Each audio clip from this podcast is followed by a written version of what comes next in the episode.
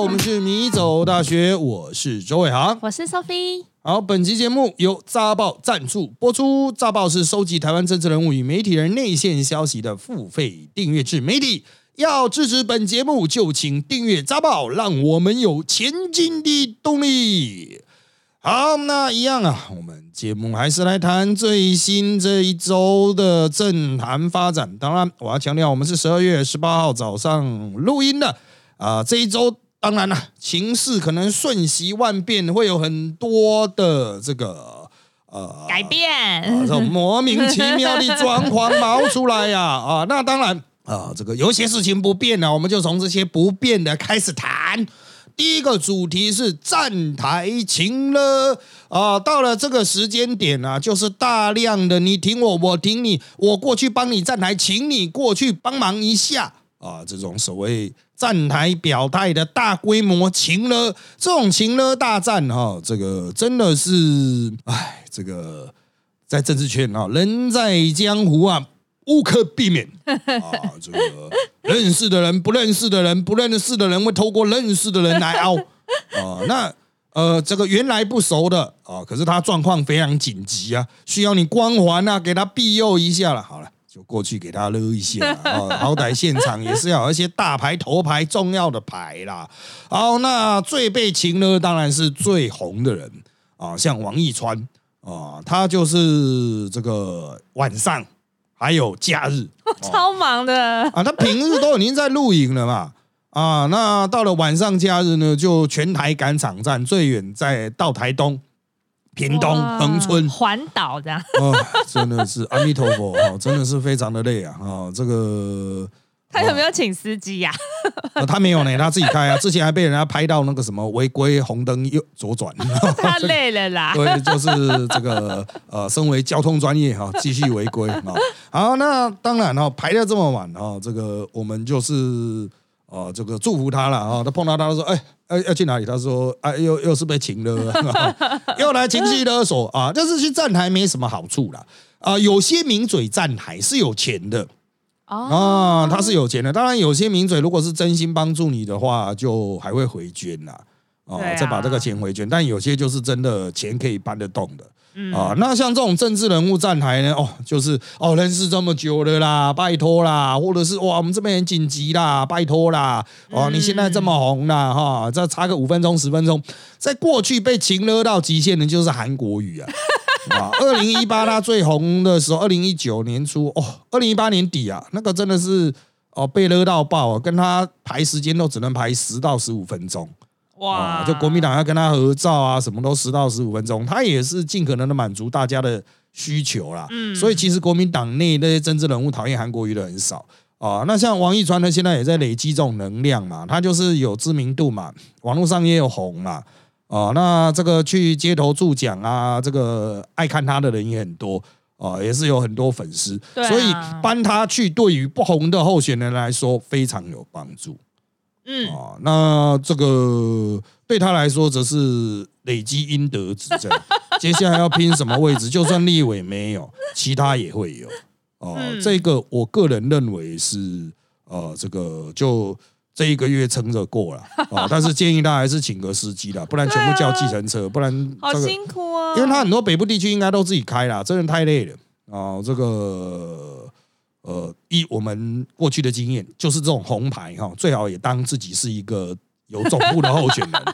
啊，请一个总部，请开一个办公室，然后来安排所有的助理拿卡司机。对对对，是助理司机啊，可以安排是同一个人啊，就请一个司机当助理，随行助理这样，就载他到处跑这样子，他就可以啊，这个比较专心专注在自己工作上，这种钱可以不用省啊，才几万块而已啊，先放空一下，哎，几万块而已，还好啊，以他赚的 OK 啦，然后赚的比总统都还多啊啊，好，那下一个站台情呢，就于北辰。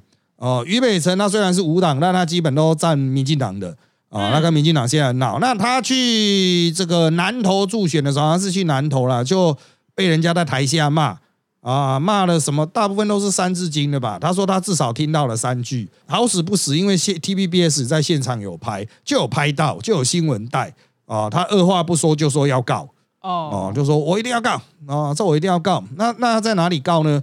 后来他就是假日助讲完，然后回去议会嘛，然后礼拜二吧，啊，他就在跟议会的那个警，就是议会市议会现在正好总咨询吧，还是开议的，正在部门咨询，然后市警局就来。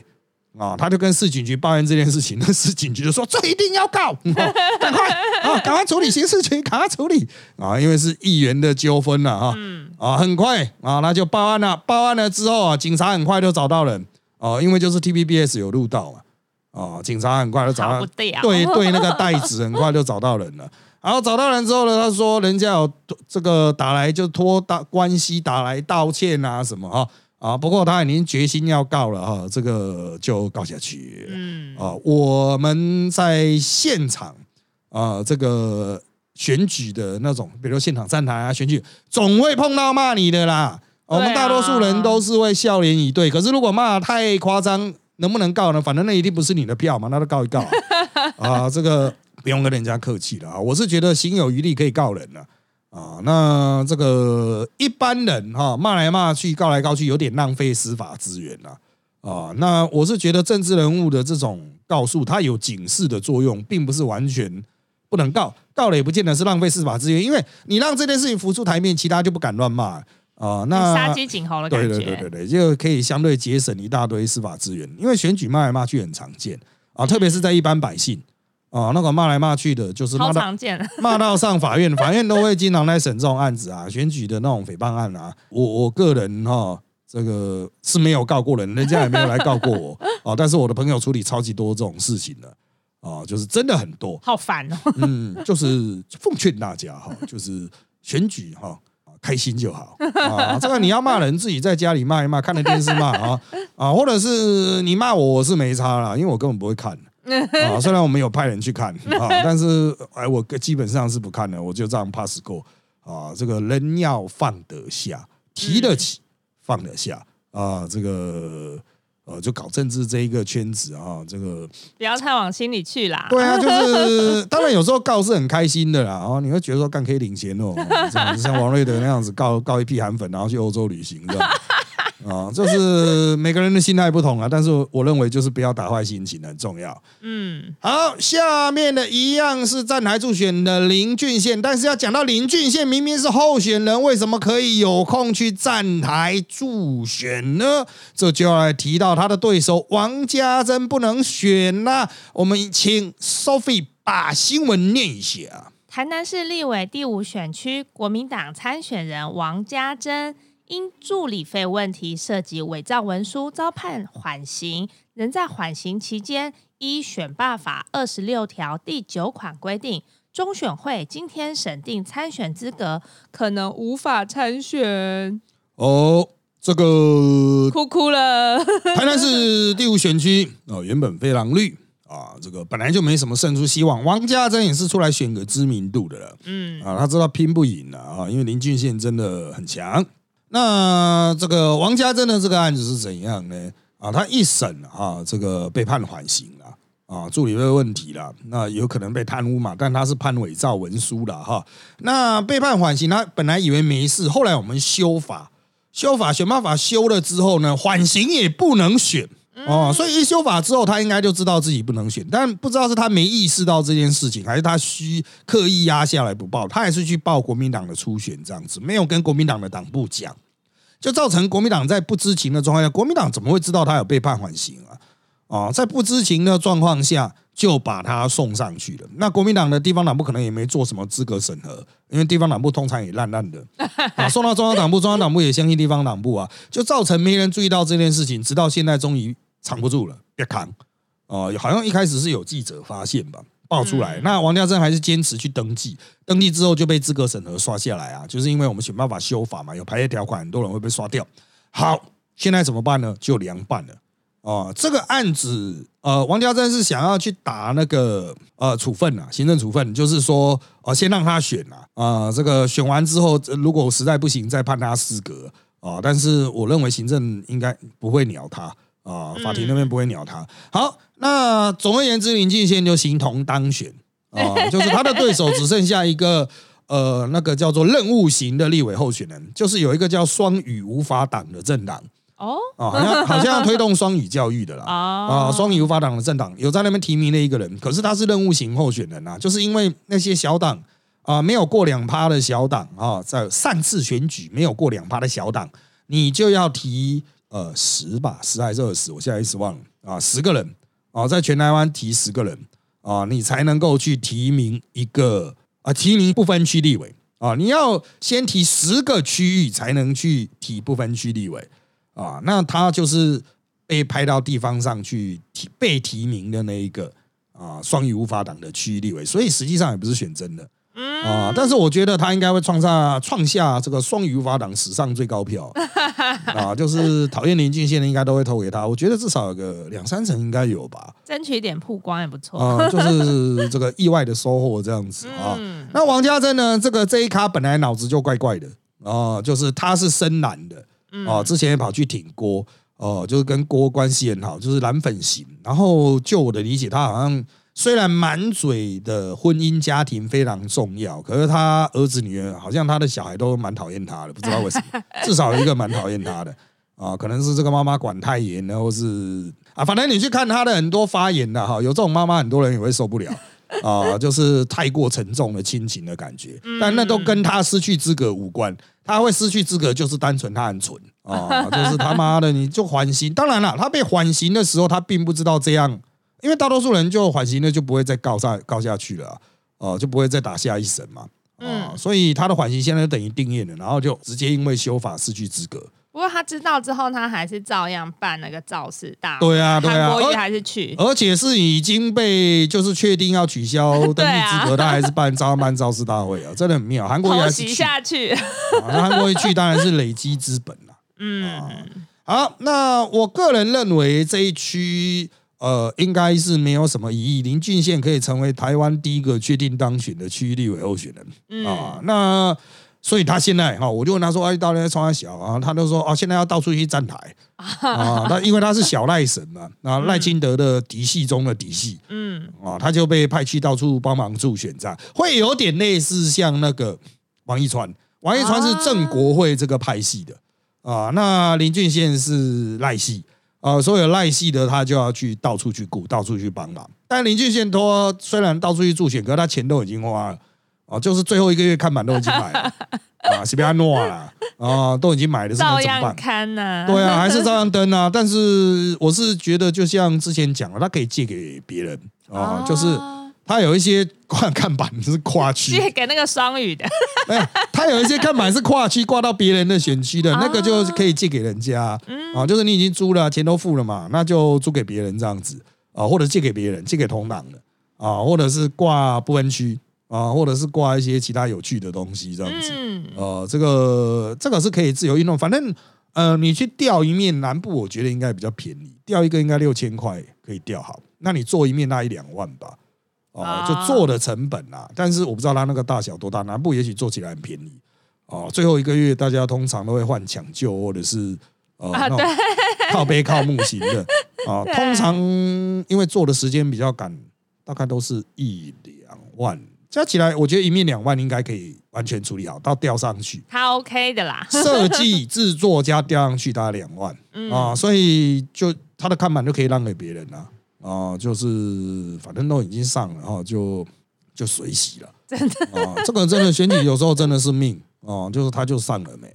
那当然了哈，这种讲到这种啊，到处帮忙助选的啊，像那个啊，上礼拜我在那个吕氏战国啊，那就跟吕杰在聊啊，就是那种啊工作时间哦，抿嘴这样去站台，他有些人早上现在还要去挥手啊，哦去帮忙人家挥手呢，帮忙挥手，不是自己在选呢，去帮忙人家挥手啊！我想说靠腰啊，那真是情热到爆哦！就是、啊、反正你们早上没有录影啊，就来帮忙挥手，从七点挥到九点，靠腰啊！那我们就聊到这一个事情啊，然后吕杰就说哈，他就问我说你早上几点起来？我说我六点多吧，六点多快七点。然后他五点半就起来，礼拜一五点半起来赶第一班高铁来台北啊，他来就第一班高铁到台北之后，然后就开始准备录影啊，录我们十点。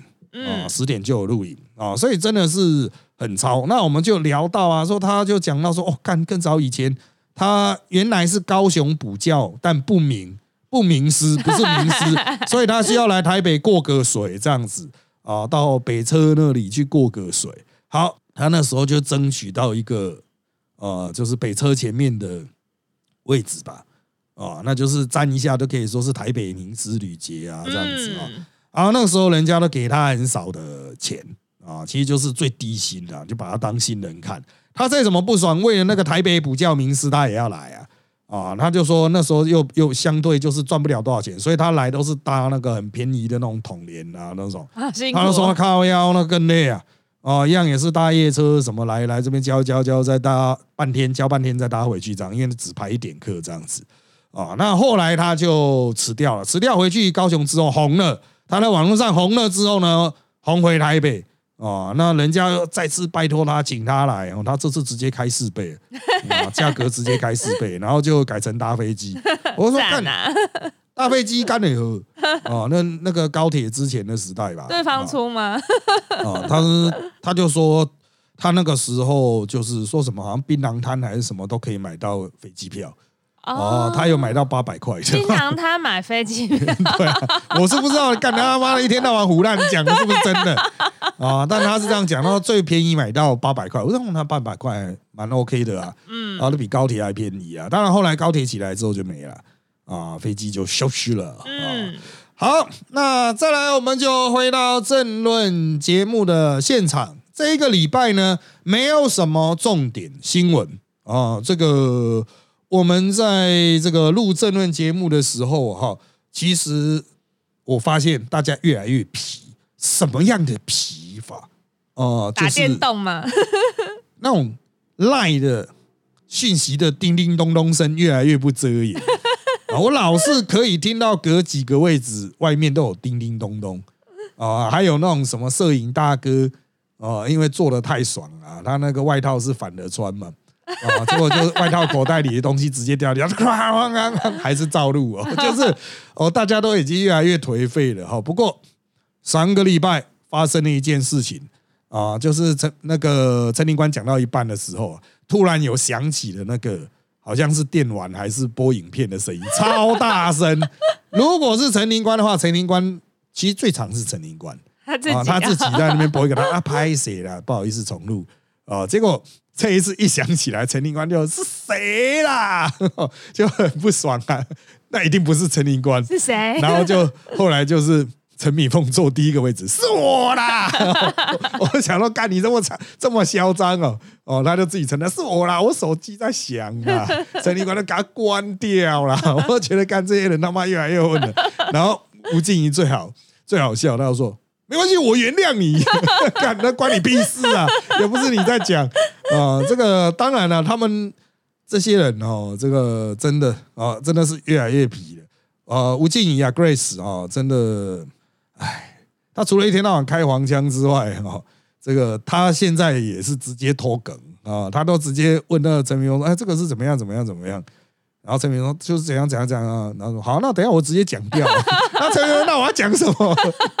哦，那直接偷梗的哦，强制偷梗，因为你录到一定程度，梗会没有哦，那没有梗了，你就这一段谈话就没有热度了嘛。哦，不过吴季颖他蛮会调整的，他呃，当他发现没梗的时候，他就会改走煽情路线。再看讲个笑话就是会冲一下啦，冲一波，冲一波情绪，让人家有画面。我觉得这态度是正确的啊、就是就保洁原理嘛啊、就是如果实在没梗怎么办呢？情绪啊、演绎啊、表演啊啊，这个 带起来这样。嗯，对，哦，在大多数的状况下啦，我个人啊是觉得现在大家啊是因为战况大致确定，很难讲出有意义的话，就是没什么好分析的，变化不大，那个民调上上下下其实都还在合理范围内，没有一个很剧烈改变局势的，所以怎么办呢？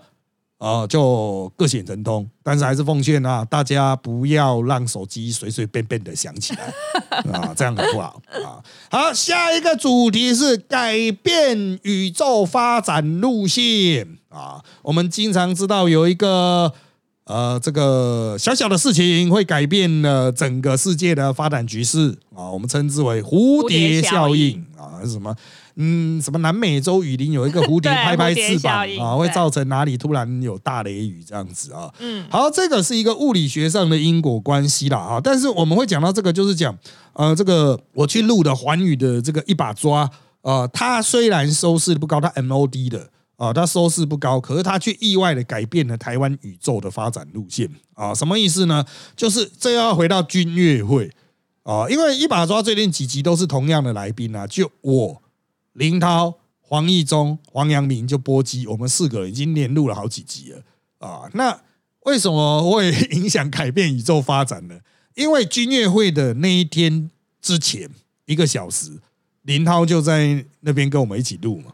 然后那个时候我们就在现场，那叽叽呱呱、叽叽呱呱，就在那边讲说啊，这个怎么样？到底要见不见啊？我就后来我在电梯就我是搭到一楼，林涛搭到地下一楼，他直接去地下室啊。他每次都是这样。然后我就跟他讲说，哎，反正你就坚持啊，撑一阵四十八小时就怎样怎样就过去了，怎样怎样怎样，跟他讲，他说哦，好好好。接下来林涛把他的故事补完。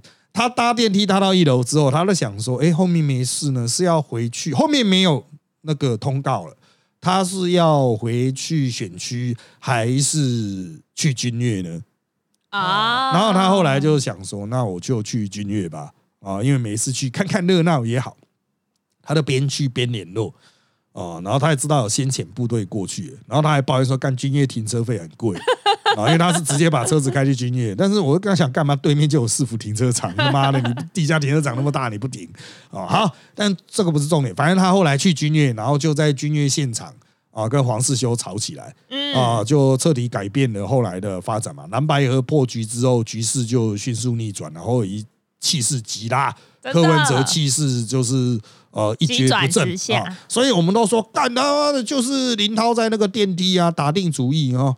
哦，就是要去军乐。如果他不去军乐会选区，后面就不一样了。他也许啊就是那只蝴蝶，哦，也许吵到晚上九点，啊，都还没有吵出结果。但是他去直接开始在现场喷口水，这样子啊，就喷一喷，很快就结束，两个小时就改变台湾的未来嗯啊。所以我觉得这个真的很多事情都是从小小的呃这种一个小小的触发点啊，就一个人去的原本不会去的地方啊，就砰，整个后面就产生了，哎，这个很大的改变。我们当时都想不到，事后想起来说，哎，干他妈还真真真的是将将好哎啊！如果我们在现场没有去做一些事，比如说我们现在在那个一把抓现场，我们都会合影留念这样子啊。录完之后，所有人都会在那边来耶 这样子，在那边比赞这样子。如果那一天没有拍，哎，也许林涛就早一点下去啊，那他就自己可能自己下电梯厅就没有跟我聊到啊。嗯或者是我那天受访啊，因为有时候会有很多记者堵麦啊，他们就没有被堵了就先走。如果我或者是林涛被堵麦啊，那就也是改变历史轴线。我不是说我有多重要啊，啊，就是如果林涛被堵麦，他也许时间拖到一点，他觉得说那还是回家好了。嗯啊，以免太晚了会塞车怎么样啊？所以真的很多很妙的事情哦，是有一些事前未知的哈。所以当大家是讲说哇，政治人物有很多计谋啊，哇，还有计中计中计，彼此互相扯后腿这样子哦，想很多固然没错，但做起来呢，差别真的是变化很大。像当天郭台铭当天所料想的。哦不一样啊。对，就是跟他后来想的不一样啊。他也不知道真正打爆他的是柯文哲传给侯友宜的简讯。嗯，哦，所以，唉，人生海海哦，人海海人生啊，哦，这个我只能说了，大多数的人哈、都不太清楚这个呃政治圈哈、的运作的状况，会有很多幻想，但是实际上有时候还真的蛮摆烂的哦，就是很多事情都啊没有，其实就只是刚刚好哦，就只是因缘际会，哦还真的没有说什么哇，事前想的很完美，然后事后就做出来哦、所以当你问说哦，为什么这个人会有这样子的计策啊？哦，这个我我往往的回答都是嗯，我不觉得他有用脑，啊，他可能就是一时脑充血啊，他可能没有用脑啊。好，那接下来是下一个主题，我们要留给上一夫他的一个澄清的时间。我们在上上集吧，还是上上集啊，有讲到上一夫不能讲二那边呐、啊，有说到这个他有一周，因为我讲很多，乐乐法力讲很多，所以他都没讲到啊、就是我们两个都就是武汉乐乐法力各自讲了十四到十六分钟，嗯。上一夫被完全吃掉了，所以上一夫连续两天领那个啊、呃、甘心，那个老人补助款，连续两天领了。好，那后来我讲了之后嘛，有观众听了，听了之后就去上一夫那边留言啊、上一夫的他跟陈东豪的直播就有人留言说什么啊，周伟航讲说你有两集都没有讲，然后他就因为他们节目已经开始摆烂了，就是只都在回观众留言，没有认真准备内容，所以他就有回到这一条。他那天录影一碰到我上周了，录影碰到我说靠腰嘞。啊，你是不是讲我都这个只领钱没干事？他他一开始也讲错，他说你是不是在低卡上讲？我说我没有低卡，应该是 Parkes 吧？啊，我是在 Parkes 上面讲的啊。他想他妈的靠腰，那是我的错吗？不是我的错吧？怎么怎么怎么样都不是我的错吧？好，好，他抱怨完之后，那一天他有讲到，嗯，第二天应该有讲到，为什么呢？因为第二天就礼拜四吧，我去录突发奇想，呃，啊，不，我是录面对面，他录突发奇想，我们又在厕所碰到了。我们在厕所碰到的时候呢，啊、这个商义夫就讲说，啊，周阳你他妈的，我告诉你，我连两天都有讲啊，你要帮我澄清哈，啊，跟我跟我更正。我说，看那是上，我讲的上上周啊，哦，连两天都没有讲到说，请你再次的啊，这个啊，这个认清一个事实，那不是我的错啊。他就讲说啊，你们不要，他的意思就是说啊，你们不要再那个了，哦，这个再弄我了，哦，不要再搞我了，这不要。说我摆烂，讲这样子哦，他正在讲这话的时候，有人就从更里面那一间出来，就李正浩。妈的，他才最常搞上衣服吧？然后就李正浩就是讲那个柯文哲的气球啊，现在那个民众党不就扛了一个柯文哲的气球对啊。全台巡回啊？就李正浩一直讲说那个气球其实长得比较像上衣服啊，那他他们就扛着上衣服到处走，妈超干的，上衣服就超干的，然后啊上衣那个上衣服的气球爆了，上衣服的气球垮了，上衣服垮在地上，干他们就超爱讲啊，包括吴敬也是还讲蛮好笑。啊，对啊，大家都在讲这个梗，他妈的。啊，就是这个上衣服就被超级提款，我就是现在这些年轻人哦，不是我，我要强调，我只是描述事实啊，他们已经是直接攻击说那个气球啊，柯文哲的气球其实做的比较像上衣服啊，这个呃，这个时代的差异性啊，因为上一夫他毕竟是媒体的前辈，他大我至少一轮以上。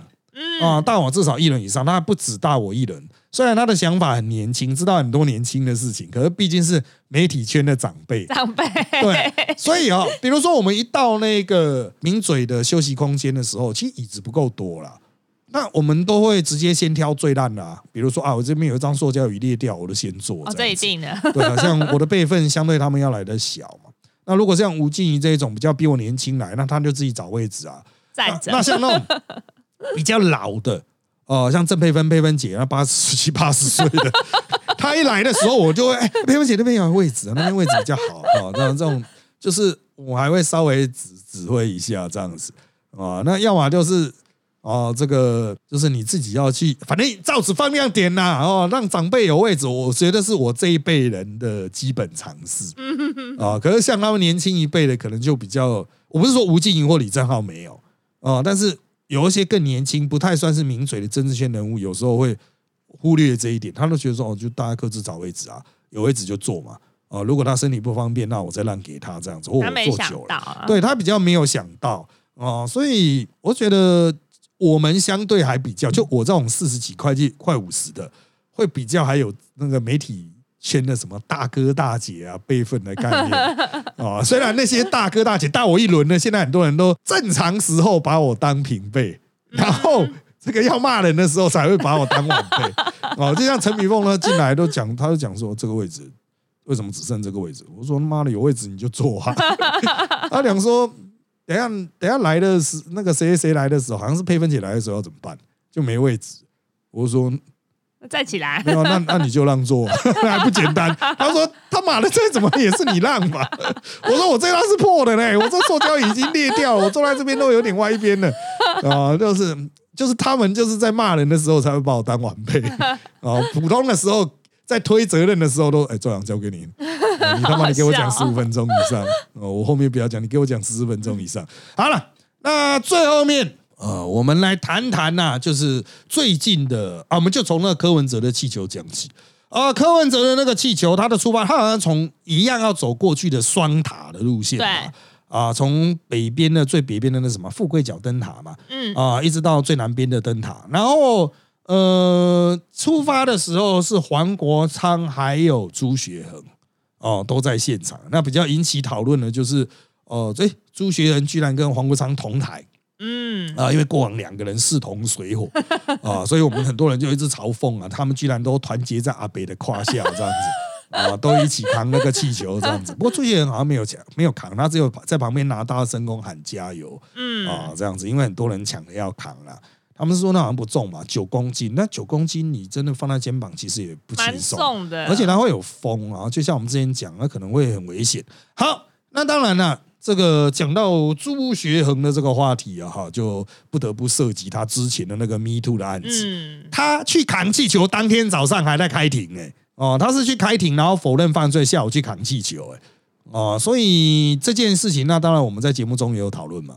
对，啊，在节目中讨论的时候，其实一讲到这个王乃瑜就，我不知道有没有播出去，他的私底的表情就是非常不认同朱学恒这个人。哦，那至于是不是两人之前有什么过节，哦，我不知道。哦，但显然哦，我只能说了，朱学恒虽然他有自带一些粉丝哈、他的 Me Too 的案子也不见得最后面的判决会不利于他哦。可是哈、真的，嗯，这个我觉得哦，应该得罪了蛮广大的女性支持者。会蛮有影响的。对，会蛮有影响。他站到柯文哲那边，柯文哲女粉本来就少十趴了。朱学恒这样搞下去哦，到底对柯文哲有利不利呢？他故意的吧？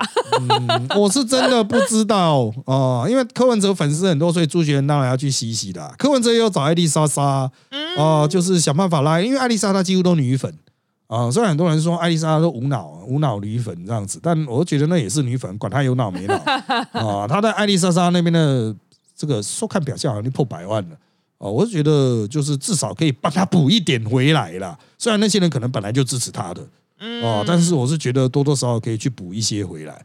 哦，我是觉得那一百万你有很多去看一下笑话的，因为一般艾丽莎莎现在也冲不到那么高哦，但是至少她在艾丽莎莎的这一块的策略是对的哦，嗯就是找艾丽莎莎来补她最缺的年轻女粉，因为整个都崩掉了哦。可是哦，有朱学恒这种人，而且应该会持续发光发热哦，对他到底是不是好事呢？哎，我觉得选举啊，真的不能只看一时啊，要看长期啦。嗯啊好，那今天呢，时间差不多，我们该讲的应该都讲了，那就到这边了吧。谢谢大家的收听，拜拜拜拜。